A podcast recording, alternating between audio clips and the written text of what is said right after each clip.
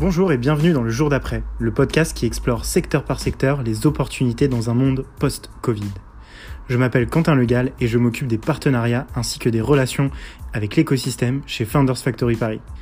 Dans cet épisode consacré au futur de l'éducation, j'ai l'honneur de recevoir David Guérin, VC chez Bright Eye Ventures, un fonds d'investissement européen spécialisé EdTech, et Marie Reichberg, experte EdTech avec un penchant pour tout ce qui tourne autour des nouvelles formes de pédagogie. Et pour modérer cet épisode avec moi, je serai accompagné par Déborah Loy, journaliste aux échos, dans la rubrique Startup. Nous allons parler du futur de l'éducation en, restant très orienté sur la formation initiale, les outils digitaux et les nouvelles formes de pédagogie. Alors installez-vous confortablement, c'est parti. Bonjour Marie, bonjour euh, David et bienvenue dans ce podcast euh, le jour d'après de Founders Factory dédié à l'éducation.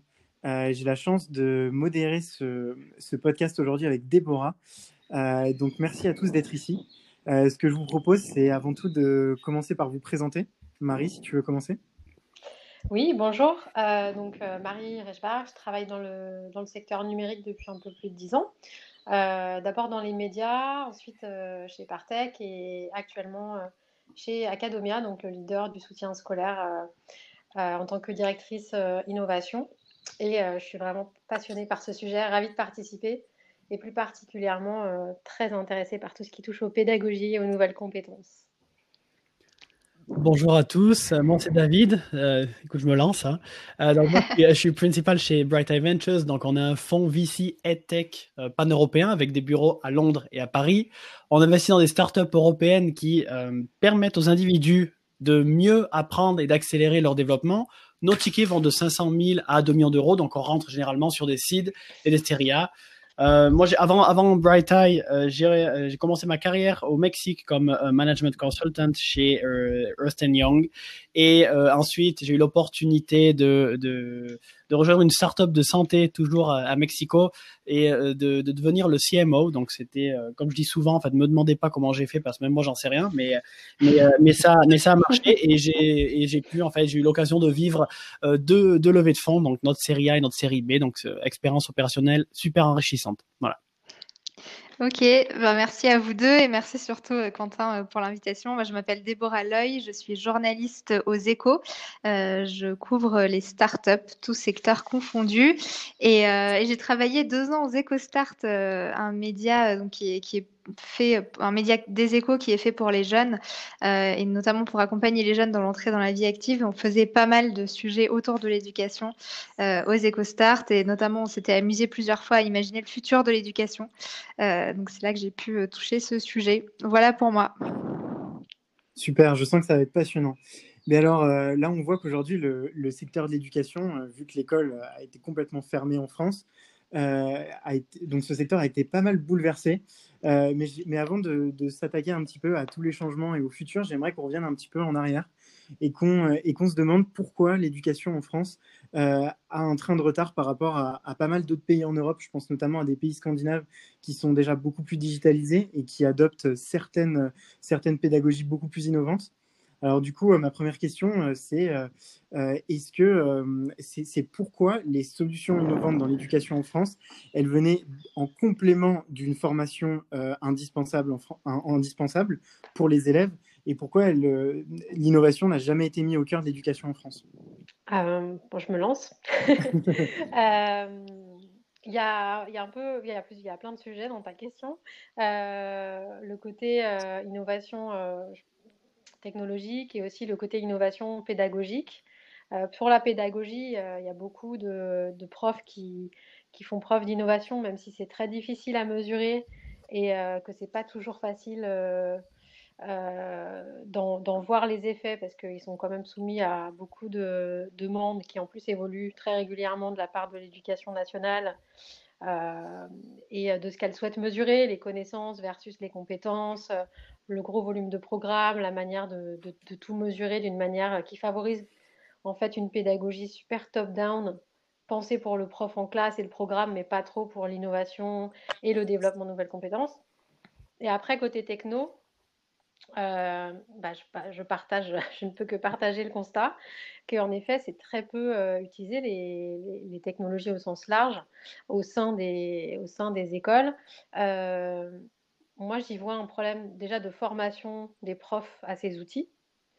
et d'autre part, il y a aussi un, sujet de, circuit des achats, en fait, pour tout ce qui est outils outils numériques en fait au sein de l'école. En gros, les acheteurs ne sont pas du tout les utilisateurs. Euh, donc euh, les solutions, euh, lorsqu'elles sont achetées, ne sont pas forcément adoptées. et, enfin, oui, et du coup, ça, ça ne se diffuse que, que, très peu. Et c'est d'ailleurs un vrai problème. Mais David expliquera mieux que moi pour, pour le développement des, des tech qui fonctionnent en tout cas en B2B. Après, écoute, pour rebondir, je pense que il y a des t'as raison mais moi je suis entièrement d'accord avec toi sur euh, sur euh, la partie manque de formation numérique des enseignants euh, des budgets limités système rigide mentalité euh, à ma grande surprise qui sont souvent contre la technologie et qui ont peur en fait des nouvelles technologies et, et, qui ont peur que ces, ces, ces nouvelles solutions remplacent les profs au lieu de les augmenter entre guillemets.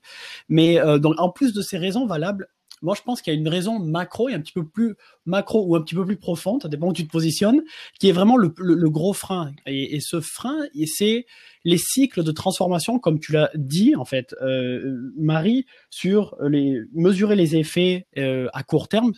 Donc ça, c'est très compliqué à faire dans, dans l'éducation. Donc les transformations sont longues et en fait elles ne permettent pas d'avoir accès à ces résultats concrets rapidement.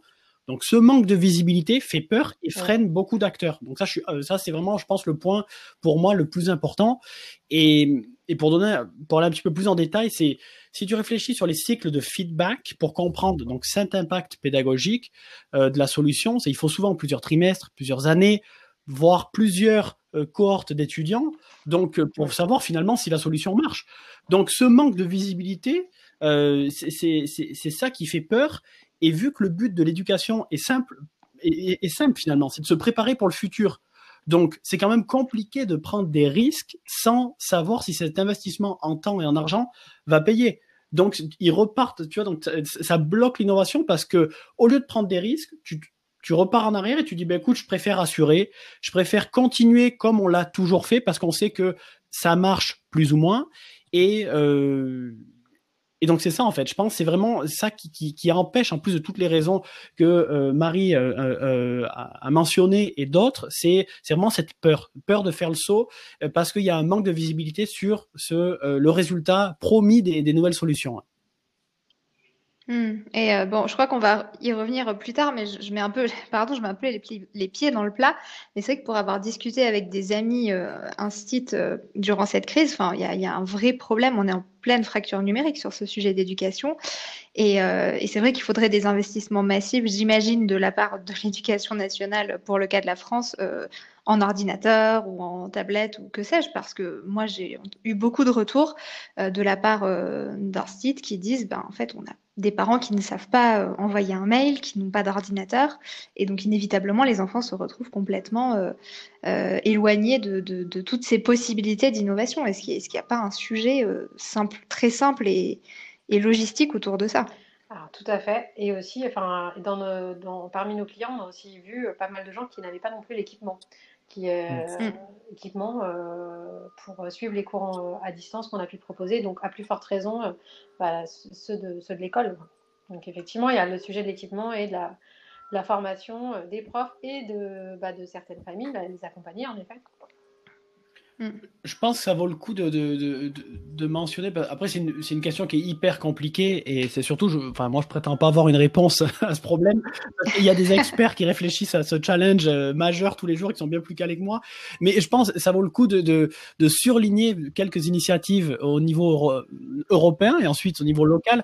Euh, mm-hmm. la plus grosse, qui est, c'est un pansement. Je dis pas que c'est la solution, mais c'est vraiment l'initiative de Bring Your Own Device, euh, qui a l'air de plus ou moins marcher qui résout pas le problème à 100%, mais euh, parce que ça peut créer des inégalités entre les étudiants, les élèves, et comme Marie vient de le dire, bah oui, forcément, si pas tout le monde a, a, accès aux mêmes équipements, donc euh, donc euh, donc c'est assez compliqué, et en plus ça remet en question la sécurité des réseaux dans les écoles, etc.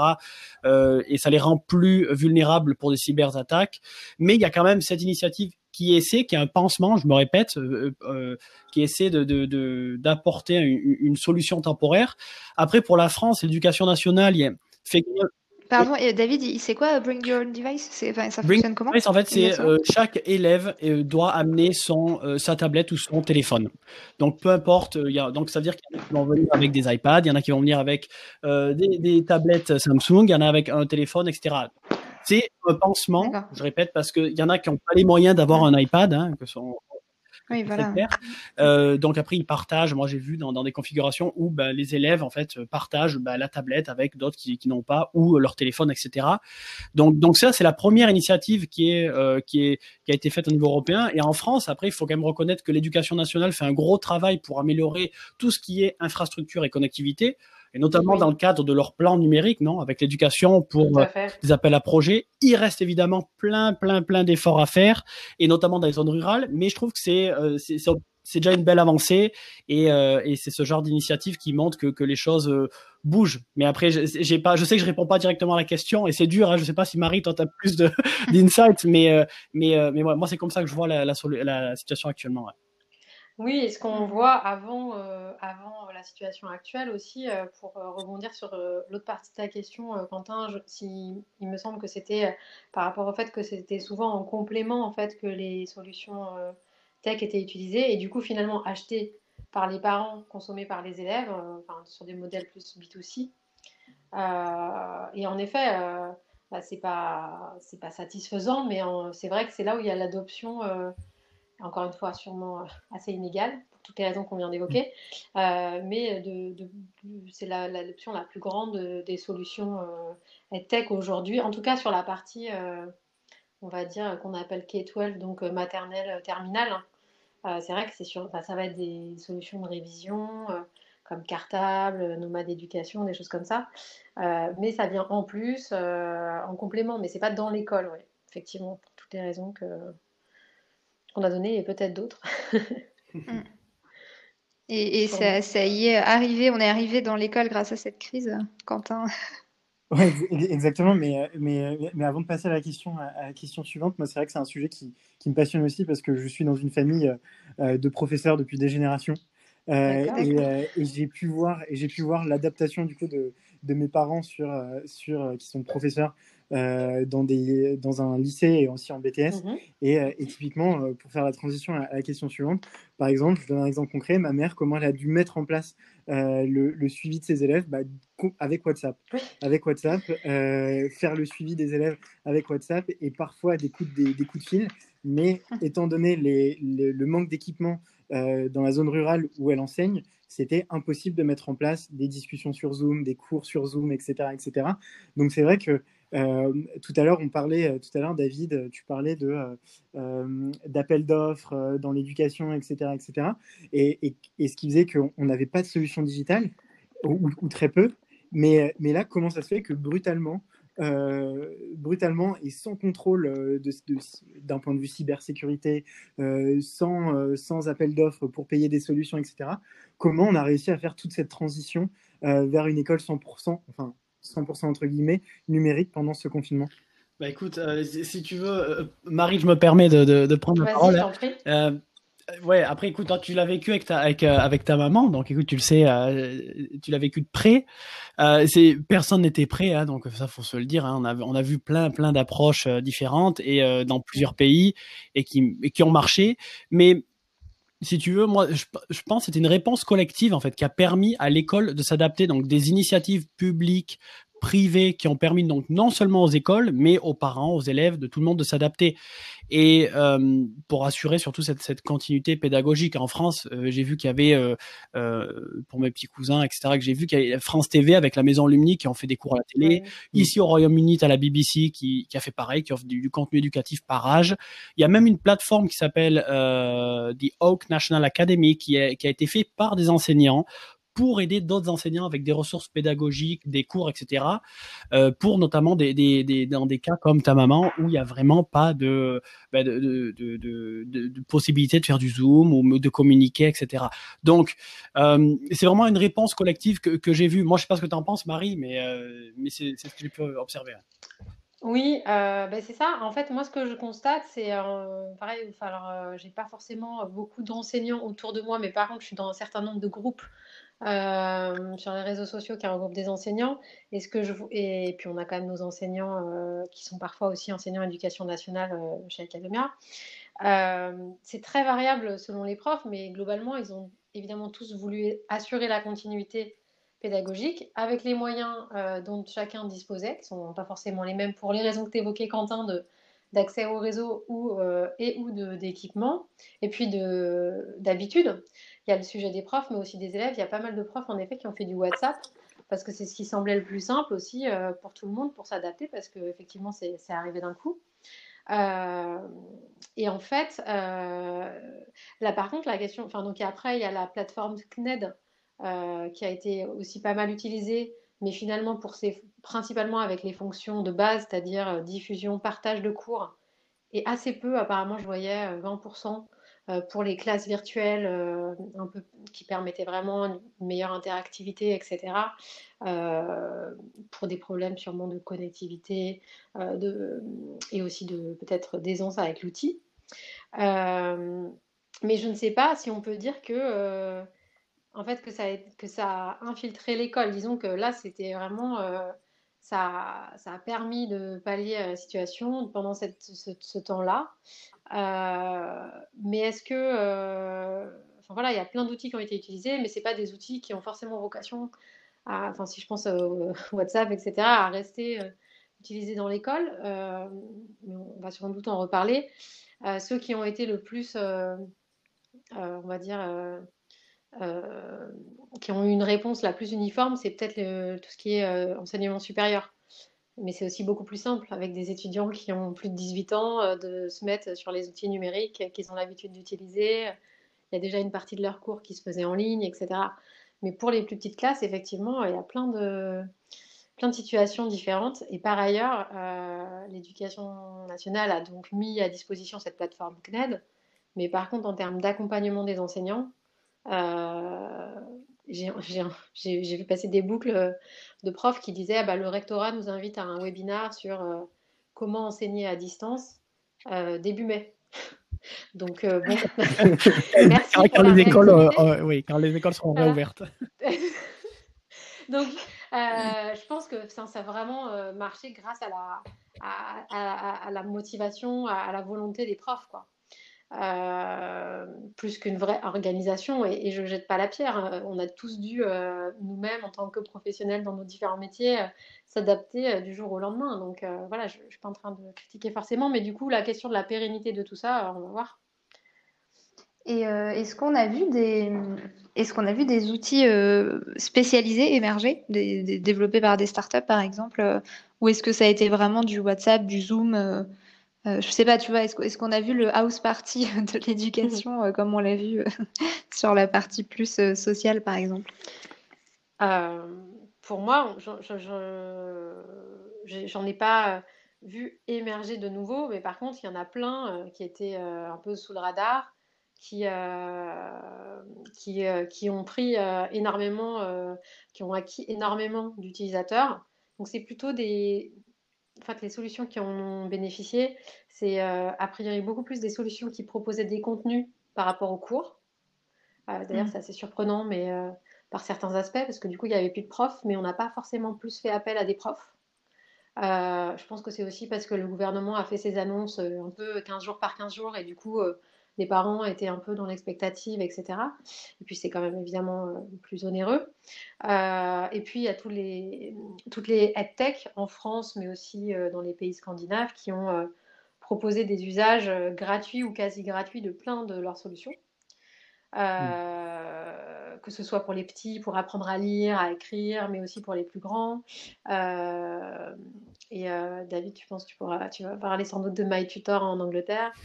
Euh, donc, je dirais, enfin moi, j'ai pas noté de nouveaux acteurs, euh, mais plutôt, euh, bah, par contre, euh, bah, un usage multiplié par je sais pas combien, mais qui a énormément cru cru pendant la période de ces outils-là. Et les principaux euh, qui ont, ceux qui ont euh, émergé euh, justement euh, durant cette crise, qui sont-ils? Tu as deux, trois noms en tête? Oui, euh, bah alors, je pense pour les, pour les plus petits, je pense à pour, pour l'apprentissage de la lecture, la Lilo, pour l'écriture Plume, qui ont vraiment beaucoup grossi en termes de nombre d'utilisateurs. Après, aux US, apparemment Khan Academy pour les, cours en ligne de diverses natures a beaucoup augmenté aussi. Et après, il y a un autre, type d'acteur qui apparemment a beaucoup profiter euh, du contexte. C'est, euh, je pense à Classroom, mais là c'est plus pour la, c'est pas, pour des contenus, mais plutôt pour la communication entre les parents euh, et les, profs. Mhm. Ah, mais je pense que David doit avoir plein d'autres noms. non, mais écoute, si je peux me Non, mais moi je te rejoins. Hein. Les, les, solutions en fait gagnantes hein, de, de, du Covid, euh, de, du malheur du Covid, c'est vraiment les solutions qui ont permis d'amener, euh, d'apporter pardon, une réponse immédiate au challenge de, de l'école à la maison. Donc c'est comme tu l'as dit, hein, Marie, c'est des solutions qui offrent du contenu donc prêt à être consommé et souvent aligné donc aux programmes et euh, curriculum locaux. Euh, donc Khan Academy pour enfants, euh, Caribou aux États-Unis, Seneca Learning ici au Royaume-Uni, t'as Epic aussi qui fait partie de notre portefeuille aux États-Unis qui, ont, vu des croissances vraiment vraiment impressionnantes au niveau euh, de, de, l'utilisation et, de, et, de, et des utilisateurs. Et ensuite la deuxième partie c'est tout ce qui est les outils qui, qui permettent d'assurer euh, l'apprentissage à distance. Donc en fait ça rejoint vraiment les points que, que Marie disait.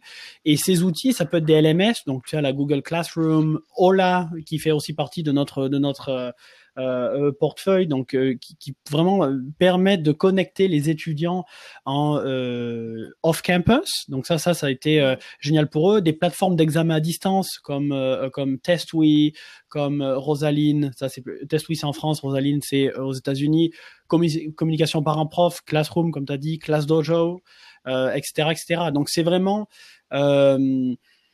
on a vu, en fait, ouais, la vraie question qu'on se posera après, certainement, mais ça va être comprendre cet impact sur, le, sur le long terme. Parce qu'aujourd'hui, ça a été euh, des initiatives euh, réactives et en fait qui, qui, ont, qui, qui ont, permis euh, de, de, de, répondre très rapidement et d'apporter une solution euh, gratuite bien souvent. Et, et, et, franchement on, peut tous les saluer tous ceux, tous ceux qui ont, qui, ont, qui ont, fait ça parce que c'est euh, parce que ça a aidé énormément. Euh, mais après ben, ça va être sur euh, est-ce que ça ça va changer l'école de demain? Est-ce que ça va est-ce que ces plateformes vont rester comme se posait la question Marie? Ça ça c'est pas ça c'est pas encore sûr hein. Exactement, exactement. Et, justement, aujourd'hui, on a vu, euh, enfin, il y, a une tendance qui est passionnante euh, sur, plein de secteurs, c'est l'émergence du live pendant le confinement. C'est-à-dire que aussi bien on en parlait dans le, sur le podcast du sport euh, il y a quelques semaines que des, banques, des banques de cours en ligne de sport ne plaisaient plus autant que des lives sur Instagram de profs de yoga. Et, et on a vu dans le secteur de l'éducation des youtubeurs, enfin des professeurs euh, des instituteurs, une je pense notamment à une institutrice qui est devenue euh, une youtubeuse euh, très très suivie pendant le confinement. Et, et du coup, et, je me dis, est-ce que, est-ce que cette tendance du live, elle, a, elle peut avoir de l'avenir même après le, même, même on l'espère au moment d'un retour à la normale, c'est-à-dire peut-être en septembre? nous aussi, on a, on a mis ça en place, un live. nous, c'était plus à destination des parents pour les accompagner euh, sur toutes leurs questions euh, liées à l'école à la maison, parce que les pauvres aussi, ils ont été jetés dans le, dans le bain. et, euh, et, aussi un autre à destination des collatéraux. Oui. Et aussi un autre à destination des ados pour répondre aussi à leurs questions d'organisation, etc. Et c'est vrai que ça a été pas mal suivi. c'est difficile de dire si, si, ça, si ce côté du coup très événementiel euh, va durer, euh, parce que là, c'est vrai qu'en termes de disponibilité des gens, c'était très inhabituel. Alors, dans les deux sens d'ailleurs, il y avait des gens qui évidemment étaient complètement, euh, complètement débordés parce qu'ils étaient à la fois en télétravail, en train de faire cours à leurs enfants.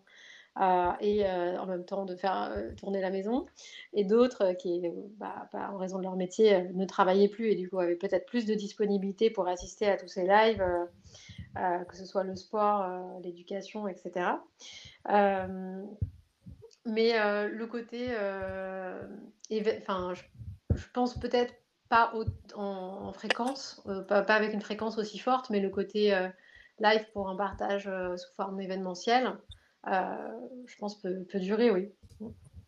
moi, je vais essayer d'être un peu plus, tranchant et je, pense oui. Franchement, y a, on a vu des, euh, des, des, solutions, notamment Outschool aux États-Unis, qui, qui est des cours en ligne, hein, donc euh, pour live pour des, euh, des enfants âgés de 3 à 18 ans, donc maternelle à terminale, euh, qui, qui, a, qui a aussi explosé. Après, en effet, c'est c'est dû à un, un, aux circonstances, donc on va voir. Mais mais, mais je pense sincèrement que ça, ça, ça peut ça peut venir en fait euh, comme une brique en fait, se rajouter au programme pour peut-être un nouveau format, on, verra, euh, de blended learning.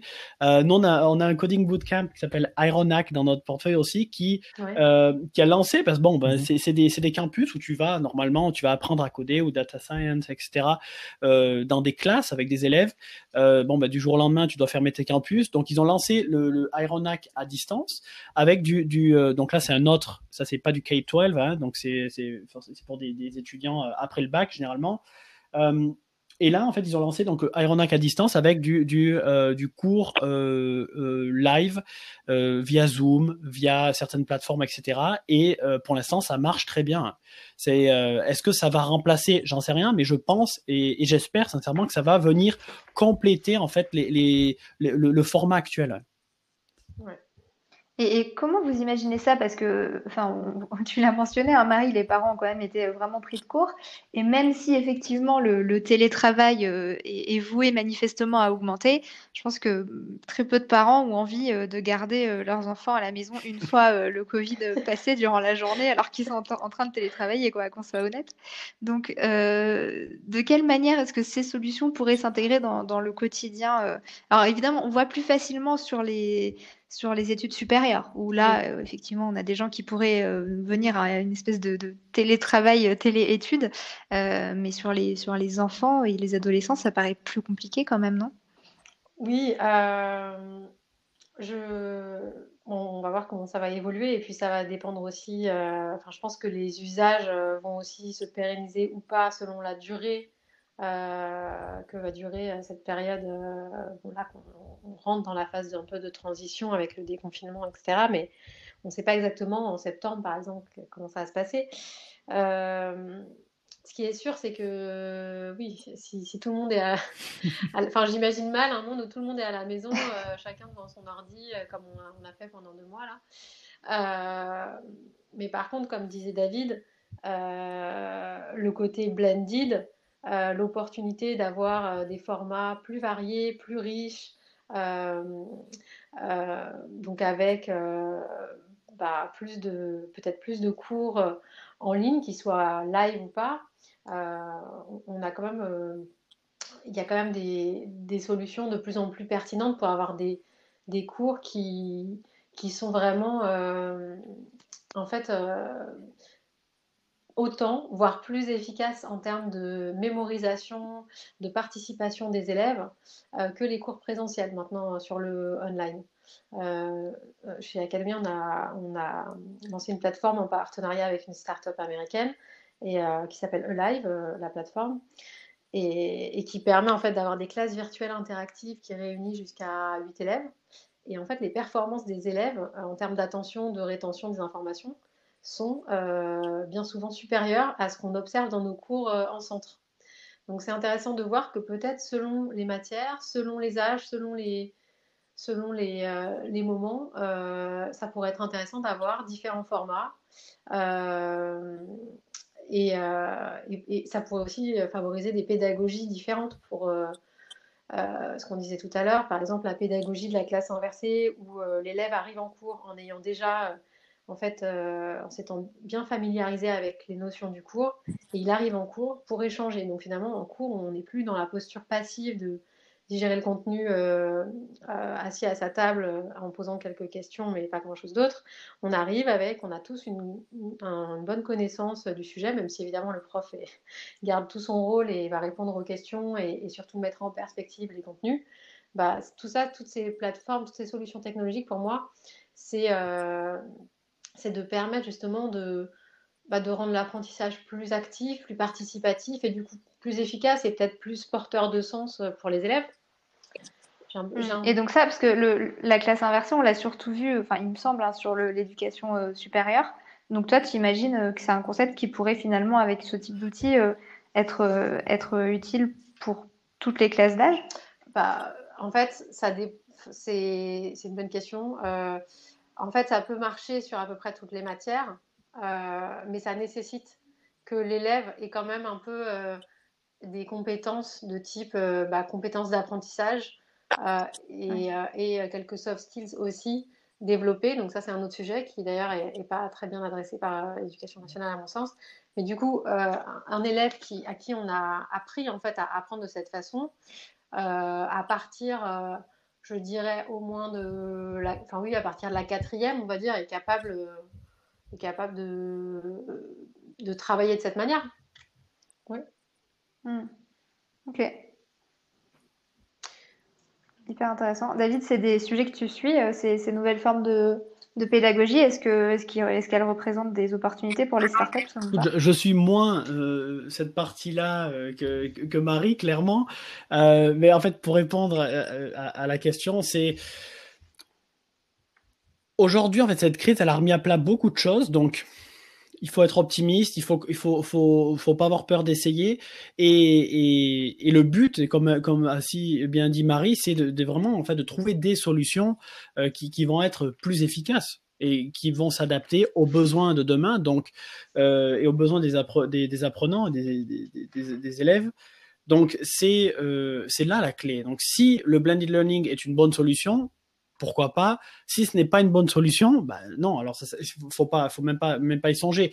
Mais donc c'est ça, c'est ça paraît très basique ce que je dis, mais mais c'est ça. Il faut vraiment garder en tête que ces, ces, ces nouveaux tests de format, ces nouvelles tendances de format qui vont qui qui ont qui vont apparaître ou qui sont en train d'apparaître, euh, il faut faut faut vraiment comprendre que le but c'est euh, que ce soit efficace et euh, qu'il y ait un impact pédagogique. Après, sur une petite note un petit peu euh, d'humour, il y a, il y a eu des il y a eu des solutions de, virtual babysitting qui se sont créées. Je je suis pas sûr que ça a marché euh, très bien. Mais écoute, pour répondre à ta question, comme si euh, bah, écoute des parents travaillent, ton enfant est à l'école, eh ben, écoute après il y aura certainement ce sera des nouveaux challenges, des nouvelles solutions qui vont se créer et pourquoi pas du, virtual babysitting euh, en attendant. Euh, voilà, c'est une, note d'humour, hein, je précise. Et, justement, pour, euh, pour, compléter sur cette partie pédagogie, euh, si on va dans ce sens-là, dans la digitalisation de l'école, etc., on va avoir de facto une baisse des interactions sociales. Et c'est vrai que dès le plus jeune âge, on se construit en vivant avec les autres à l'école, etc., etc. Donc du coup, est-ce qu'on va devoir mettre en place de nouveaux types de cours plus basés sur des soft skills, euh, que ce soit aussi bien dans, dans l'autonomie au travail, mais de l'autre côté aussi dans les interactions sociales? Euh, écoute, euh, je, euh, je, me permets de, de, de me jeter à l'eau, Marie. écoute, moi, j'espère, j'espère de tout cœur. Donc oui, et même sans parler, tu as d'école à la maison, c'est que les compétences dites du 21e siècle, donc collaboration, esprit critique, créativité, empathie, etc., sont des compétences clés aujourd'hui. Et pourquoi je dis ça? Parce que moi, je pars du principe qu'avec l'arrivée en masse de l'IA pour automatiser beaucoup de processus et ça dans toutes les industries, les compétences techniques, donc tout ce qui est hard skills, deviennent obsolètes beaucoup plus rapidement, beaucoup plus rapidement qu'avant. Donc qu'est-ce que tu as Tu as deux options. Soit tu te formes constamment pour suivre le rythme et, rester compétitif, donc pourquoi pas, ou tu te focalises sur des soft skills euh, qui seront a priori pas remplacé par l'IA, du moins dans le futur proche, et qui te permettent de, de, te démarquer. Donc oui, j'espère et je souhaite qu'il y ait un gros focus sur les soft skills euh, à l'école très rapidement. Donc ouais, donc je suis 100% avec toi, euh, d'accord avec toi quand tu dis que le homeschooling soulève des gros enjeux et que euh, et peut-être comme comme comme on disait tout à l'heure, peut-être que la réponse tombe finalement au milieu avec un blended learning, trois jours à l'école, trois jours euh, d'école à la maison, je sais pas, on verra. Mais euh, mais oui, oui, j'espère et je, je, croise les doigts pour qu'il y ait un gros focus sur sur les soft skills, qui a déjà commencé, hein, mais qui sont encore plus accentués. Tout à fait, euh, tout à fait d'accord. Je pourrais être plus d'accord pour les mêmes raisons. Et effectivement, comme tu disais, à la fois euh, compétences socio-émotionnelles, euh, soft skills, donc les 4 C dont tu parlais, euh, les compétences d'apprentissage, euh, parce que finalement, apprendre à apprendre, c'est pas, c'est pas inné et euh, ça, c'est essentiel aussi par rapport à ce que tu disais avec l'obsolescence des connaissances, malgré tout. Euh, et on, je pense que l'importance de ces soft skills, elle a été vraiment, enfin, j'espère, mais enfin, ça me semble, ça me semble, ça me semble, la réponse, elle, me semble être oui, mise en exergue d'autant plus par le contexte qu'on est en train de vivre, c'est-à-dire euh, parmi les soft skills, c'est vraiment la capacité à euh, résoudre des problèmes complexes dans un contexte d'incertitude. Bah là, je pense qu'on s'est bien rendu compte que ce serait bien de d'être initié à ça. Euh, en tant que, en tant que voilà, en tant que professionnel aujourd'hui, en tant qu'être humain, tout simplement. Après, euh, la question de est-ce que ça va être euh, bien intégré dans les cursus de, je parle pour la France en tout cas, parce qu'à l'étranger il y a des pays qui sont très très en avance là-dessus. dans l'éducation nationale, là encore en fait, ça nécessite de, si on, si on veut aller vers ça, de remettre vraiment en question les, priorités que se fixe l'éducation nationale, parce que là, euh, et donc Quentin, si tes parents sont enseignants, euh, je pense qu'ils ne contrediront, pas, ils sont quand même euh, soumis à, voilà, à des, des, impératifs multiples qui font que même si, je pense, la plupart d'entre eux sont convaincus de, l'importance de, des soft skills d'une part et d'autre part d'alterner les pédagogies, d'innover dans ce domaine, euh, quand ils ont des programmes énormes à faire passer, euh, euh, peu de formation, une, organisation de la classe, je parle de l'organisation vraiment des lieux, qui, qui en fait encourage clairement un type de transmission de connaissances. C'est pas simple. Donc moi sur les soft skills, bien sûr de tout mon cœur j'appelle un gros changement, mais par contre j'y vois plutôt, en tout cas pour cette année, une opportunité énorme, euh, du coup, pour les entrepreneurs euh, au sens large, en dehors de l'école, de développer euh, des produits destinés à développer ces, compétences-là. Et il y a un certain nombre d'acteurs qui existent déjà dans différents dans différents domaines et, qui s'adressent à différentes tranches d'âge.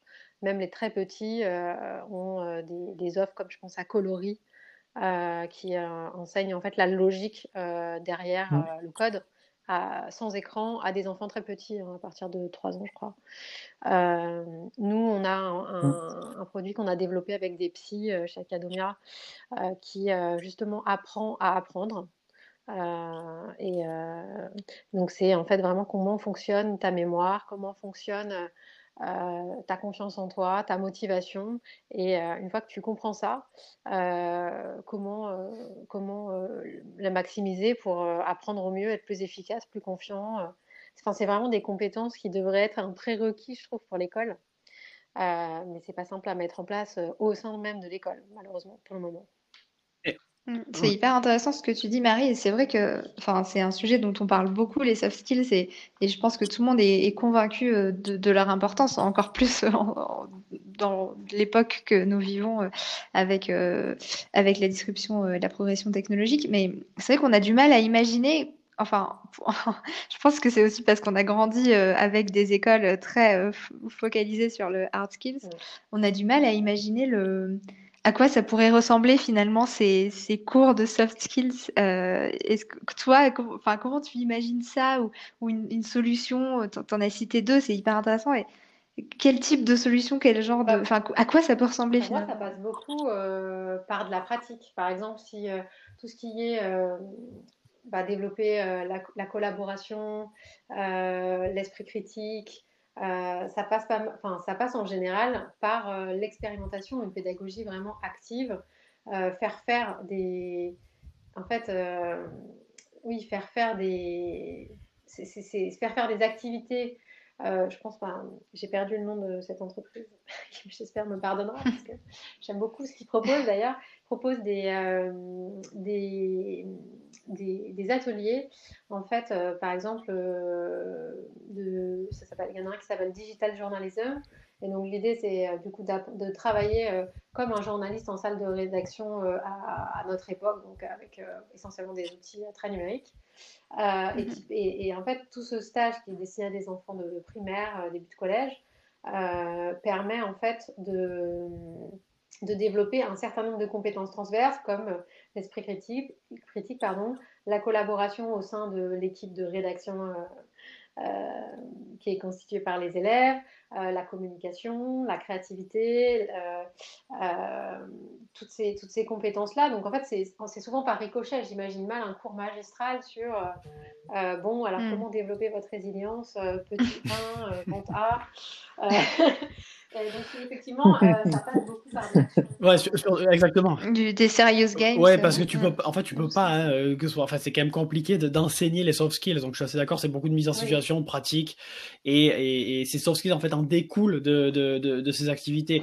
Euh, mais Marie, enfin, elle l'a très bien dit, hein, c'est que tout le monde est convaincu euh, de, l'importance des, soft skills. Tout le monde sait euh, que c'est nécessaire, mais les profs sont, doivent suivre un programme, sont, sont entre guillemets prisonniers d'un programme. Donc même avec un petit peu de flexibilité, mais donc c'est vrai qu'on verra pas du soft skills dans les écoles, même si on l'espère de tout cœur, comme on l'a dit, jusqu'à ce que, enfin dès que ça, dès que ça arrivera, du moment que ça n'arrivera pas d'en haut.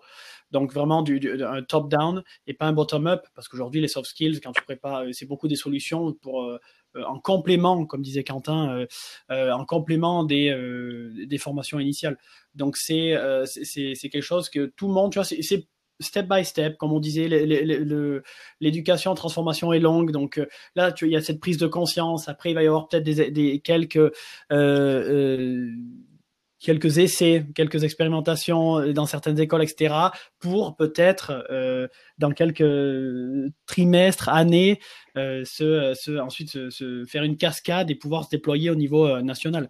Mais c'est step by step, voilà. C'est ça, c'est vraiment l'éducation. Le, le, Et, le, et enfin, si on veut voir le côté, enfin, une évolution un peu positive, malgré tout, dans les écoles, enfin, dans les plus petites classes, on voit quand même qu'il y a de plus en plus d'intérêt pour les pédagogies alternatives qui vont avec, euh, à mon sens, le développement des soft skills complètement, notamment depuis le livre de Céline Alvarez, euh, même si euh, elle n'a pas été la première, mais elle a été très médiatisée sur les lois naturelles de l'enfant, et aussi à un niveau scolaire supérieur avec l'oral du bac. Malgré tout, euh, bah, ça permet quand même de travailler une compétence euh, qui a été euh, très négligée, le fait de pouvoir s'exprimer à l'oral, qui est évidemment très important dans la vie de tous les jours, dans la vie professionnelle, etc. Donc il y a quand même un petit mouvement, mais clairement, comme tu dis, c'est long. c'est le charme de l'éducation. il y a des opportunités aussi pour les entrepreneurs, c'est le, le bon côté. c'est vrai. Et, en même temps, je m'interroge euh, du coup, euh, euh, David, comment vous gérez ça en, tant qu'investisseur? Parce que on est presque sur des. À, t'entendre, j'ai l'impression qu'on est presque sur des cycles de deep tech. comment c'est, toi qui, qui es spécialisé dans le domaine en, termes de cycle, est-ce que, enfin, vous avez des fonds qui durent plus longtemps ou pas? Enfin, comment vous gérez ce, ces c'est une très très bonne question. Et nous, en fait, il faut qu'on le gère. Nous, on a donc un fonds VC, euh, le, le, le, cycle, si tu veux, d'investissement, c'est généralement 3-4 ans. Et le fonds et le cycle de vie d'un fonds, ça va jusqu'à 10 ans. Voilà. donc c'est ça. Nous, nous, on est sur, on est sur les mêmes, même en étant EdTech, euh, on est sur les mêmes, euh, sur les mêmes critères.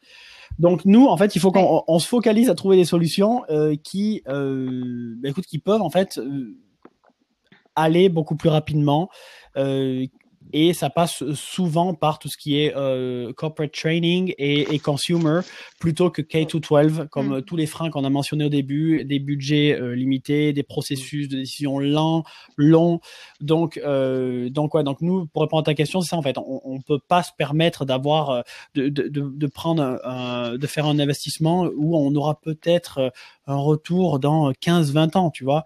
Donc c'est, euh, c'est, on essaie, on essaie de trouver des solutions où on, où on sent que l'impact est, euh, relativement court. Donc, et, et après ça, c'est lié avec le product market fit et, et surtout la sous-verticale de l'éducation. Hein. Donc, ça peut être, euh, il y en a plusieurs. Il y a le K-12, le higher ed. Je m'excuse pour les anglicismes, hein, mais, euh, le lifelong learning, le corporate training, etc. Et, euh, et c'est vrai que euh, le K-12 a pas une excellente réputation au, au, chez les investisseurs pour pour ces processus de d'achat de, de, qui sont hyper longs et compliqués. Donc donc, on cherche des solutions qui, qui, qui, arrivent à contourner ça. Et notamment, je pense à la solution dans, quand on a, quand, dans laquelle on a investi aux États-Unis, qui s'appelle Epic, qui, qui a essayé longuement en fait de, de vendre aux écoles, mais qui s'est rendu compte que c'était très compliqué. Eux, c'est un, pour, pour, pour vous comprenez ce que c'est, c'est une sorte de Netflix pour livres d'enfants. Euh, mhm. Et euh, eux, ils sont aujourd'hui, sont dans 90% des écoles primaires aux États-Unis, donc ils sont vraiment vraiment accélérés. Mais au début, ils se sont cassés les dents en, bon écoute, on va vendre aux, euh, aux écoles. Et après, ils ont dit non, écoute, c'est quoi, ça marche pas. Donc, on va faire gratuit aux écoles et on va euh, et on va proposer aux parents de s'abonner à euh, 8 dollars par mois euh, s'ils le souhaitent pour avoir accès euh, au contenu à la maison pour les enfants. Et ça, en fait, donc ce, ce petit hack est, est, a fait toute la différence. Donc, donc et voilà. ils vendent par l'intermédiaire des écoles aux parents ou ils vendent aux parents en direct? Ils vendent aux parents en direct. Ok. Hmm, donc, s'il y a un conseil à donner aux entrepreneurs qui veulent se lancer dans les tech, c'est ouais, viser plutôt le, le B2C Ouais. ou, Oui. ou B2B, mais côté En, en- corpo. en quoi. France, Ok, tu as un exemple, intéressant. Classroom, que Marie a mentionné, qui, qui font Ouais. la même chose. Ils vendent aussi aux écoles, mais ils ont compris qu'en fait, vendre aux écoles, c'était hyper compliqué et long. Donc, ils proposent euh, une, une, une, une version gratuite pour, pour pas, ben, justement, pour, pour que ce soit, euh, pour que, que ce soit accessible à tout le monde. Mais tu- les, les parents peuvent s'abonner euh, à une version premium s'ils s'ils le désirent. Donc, donc voilà, tu vois, et ça, c'est le même modèle en fait qu'Epic, mais, euh, mais en France. Donc, pour le K-12, c'est c'est une solution euh, qui, qui marche. ouais. Et, et nous, et nous c'est ça, c'est ça qu'on qu'on recherche. ouais. Ok, hyper intéressant. Ouais, c'est c'est super intéressant. Euh, et, je pense que ça soulève aussi pas mal d'enjeux et, et aussi, euh, et aussi, mais ça, ce sera l'objet d'un autre podcast, de, de parler, euh, de parler des, des nouvelles écoles qui sont en train de se créer, qui, sont, qui sont à côté de, Ouais. de tout ce qui est accréditation par l'État, etc., etc. Et je pense que ce sera super intéressant d'en reparler sur un autre podcast parce qu'il y a, pas mal de solutions qui émergent et tu parlais notamment de Ironhack tout à l'heure pour, euh, la formation euh, développeur, mais il y en a plein sur tout ce qui est sales et je pense qu'il va y en avoir de plus en plus sur, d'autres verticales et, euh, et aussi sur tout ce qui est formation continue. On y reviendra sur un autre podcast. Et du coup, pour la, dernière question, c'est un peu la question boule de cristal qu'on aime bien poser sur ce podcast. Euh, et ça, il faut, il faut se lâcher, il faut donner son avis. Euh, c'est euh, c'est comment vous voyez le, le secteur de l'éducation, comment vous voyez Marie, je t'en l'école dans 5 ans? Oh, oh. L'école dans 5 ans. Euh, comment je la vois ou comment je la, je la voudrais? C'est pas pareil. Ah, Euh, comment je, bon, je, comment je la vois? Euh, Bon, en fait, euh, non, comment, bah, comment je la, comment je la voudrais C'est difficile de choisir. Pardon. Euh, bah déjà, euh, quand même, encore beaucoup de présentiel parce que je pense que on en a parlé tout à l'heure, mais et ça s'est ça s'est confirmé pendant cette période où on en a été privé. Il y a quand même un rôle social de l'école enfin, évident et, et très important et, et un rôle de, de l'enseignant. alors bien sûr, on peut avoir un enseignant online, etc. Mais en tout cas, un, rôle de l'enseignant là encore euh, très important. Donc euh, clairement une école qui reste majoritairement présentielle. Après, euh, présentiel, qu'est-ce que ça veut dire? Est-ce que c'est nécessairement la salle de classe? Est-ce que c'est nécessairement la salle de classe telle qu'elle est aujourd'hui aménagée? Ou est-ce qu'on imagine d'autres espaces, comme ça commence à se faire lorsque c'est possible et qu'on a la place et qu'on n'a pas trop d'élèves voilà quoi, il y a un certain nombre de, de, de conditions à réunir. Est-ce que euh, ça peut être aussi un peu euh, comme ça se fait euh, de plus en plus, même si on ne peut pas parler de grosses tendances euh, à ce stade, euh, des, des tiers-lieux, que ce soit l'école dehors, dans la nature, qui, a- qui a été beaucoup discutée euh, ces dernières semaines, euh, pour expérimenter, vivre concrètement les enseignements, avec toujours cette logique derrière de pédagogie active et qui donne du sens. Mais aussi, on peut imaginer euh, l'école bah, un peu dans les, un peu sur le principe ancien du, stage, mais un peu dans d'autres contextes, et aussi des tiers-lieux euh, qui, euh, qui seraient dédiés à l'éducation. Euh, chez Academy, on a créé des, des- lieux qui s'appellent les co-learning dans certains de nos centres et qui, en fait, sont des, des lieux d'études où les élèves ont accès à un coach, un vrai coach formé au coaching scolaire et au mécanisme des apprentissages et qui a un- une approche complémentaire de celle du prof. Donc c'est, euh, et puis aussi où les élèves, euh, comme son nom l'indique, euh, collaborent, apprennent à travailler et parfois à apprendre entre pairs. Donc il y a toutes ces, ces, pistes. Et puis après, sur la partie online, qui, je pense, mérite d'être creusée parce qu'il y a vraiment de plus en plus de choses qui sont très pertinentes d'un point de vue pédagogique. on peut imaginer une, place croissante, notamment pour tout ce qui est vraiment participatif et aussi personnalisé. Il y on, a, on, en a moins parlé euh, et euh, je ne suis pas experte, mais il y a de plus en plus euh, de solutions d'adaptative learning qui peuvent être très pertinentes parce qu'en fait, elles, des, comme leur nom l'indique, elles sont elles s'adaptent en fait à, à, l'apprenant. ce sont des technologies qui s'adaptent à l'apprenant en fonction de euh, là où il en est au début, comment il progresse, et il lui propose des contenus très adaptés. Ça permet vraiment une personnalisation de l'apprentissage qui, euh, qui, est hyper précieuse, euh, surtout dans des contextes comme en, France où on est voilà, très nombreux dans une classe. Donc pour un prof, c'est quand même assez compliqué de, de, tenir compte du niveau de chacun. Et, et tout le monde ne peut pas s'offrir en parallèle des solutions de, de soutien privé. Donc ces, ces technologies d'adaptative learning, ça peut être un moyen euh, très intéressant euh, voilà, de travailler un peu plus finement sur certains sujets à certains moments de la journée, euh, en classe ou ailleurs. Écoute, moi, euh, je rejoins une fois de plus sur beaucoup de points, Marie. Je me rends compte qu'on est d'accord sur euh, pas mal de points, donc pas beaucoup de débats dans, dans ce podcast. Mais euh, euh moi, je pense que le présentiel va rester. Je, je, je, ne pense pas que l'école à la maison soit vraiment l'avenir. Ça va faire partie du, du, du, paysage parce que c'est c'est quelque chose qui, qui, qui, en ce moment, enfin, y a qui est en train d'exploser de, pour pour euh, par rapport au Covid, mais je ne pense pas que ça devienne mainstream, euh, principalement pour euh, pour la par rapport aux, compétences sociales et relationnelles dont, dont qu'on a évoquées, donc qui vont être encore plus importantes de, de, demain, et donc pour ça il faut être dans une classe avec d'autres d'autres élèves. Après, il y a deux, de vraiment de manière macro, il y a deux, gros axes euh, que je vois et que j'espère surtout. C'est que le, système éducatif aujourd'hui, le premier axe, c'est que le système éducatif et le marché du travail sont déconnectés. Donc, euh, donc, mais et ça, donc c'est pas que higher ed, c'est aussi même euh, K to 12. Euh, et, et, donc, je m'attends à voir une forte accélération dans la création de solutions alternatives euh, pour calmer cette frustration vécue par beaucoup d'étudiants et de parents. Euh, et ensuite, la deux, le deuxième euh, axe de, de, de, de, développement, ça va être, j'espère sincèrement que, le, que l'école de demain pourra changer la relation entre l'apprenant et l'apprentissage. Et ce que j'entends par là, c'est faire comprendre que l'apprentissage est tout au long de la vie et non seulement sur une période euh, prédéterminée, donc jusqu'à 18 ans, jusqu'à 24 ans par exemple. On commence déjà à avoir aussi euh, euh, une, sorte de momentum par rapport au lifelong learning, mais je pense que c'est ça vraiment le futur de l'éducation et ce shift de mentalité sur comprendre que, que c'est une école qui te suit toute la vie. Donc voilà, c'est mes deux grosses, euh, c'est mes deux, mes deux gros, euh, mes deux grosses prédictions. On verra si, si j'ai raison ou pas, mais ça rejoint une fois de plus ce que disait euh, Marie. Super, ben, c'est passionnant. Merci beaucoup. Merci. Ouais, merci beaucoup. Une bonne transition pour le podcast. C'est génial. d'éternel, soyons d'éternel. Exactement, exactement. Exactement. Ben, en tout cas, merci beaucoup Marie et merci beaucoup David euh, d'être venu sur ce podcast. Euh, C'était un plaisir et puis euh, on espère que, que l'éducation aura ce visage. Merci. Dans, merci dans, beaucoup. Bye bye. Merci. merci à tous. Au revoir.